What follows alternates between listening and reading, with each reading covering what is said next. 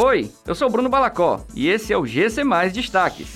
Secretário Sandro Carão anuncia medidas para entornos dos shoppings já neste final de semana. Prefeitura fará levantamento do comércio informal na rua José Avelino e em torno.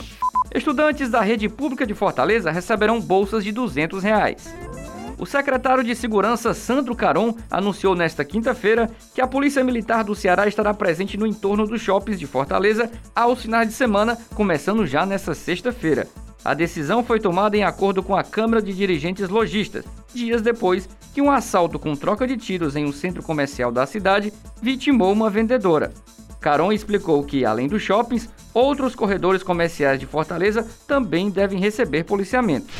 Com o intuito de desenvolver ações para o reordenamento urbano do centro da cidade, a Prefeitura de Fortaleza realiza um levantamento de dados das pessoas que trabalham no comércio informal da rua José Avelino e entorno.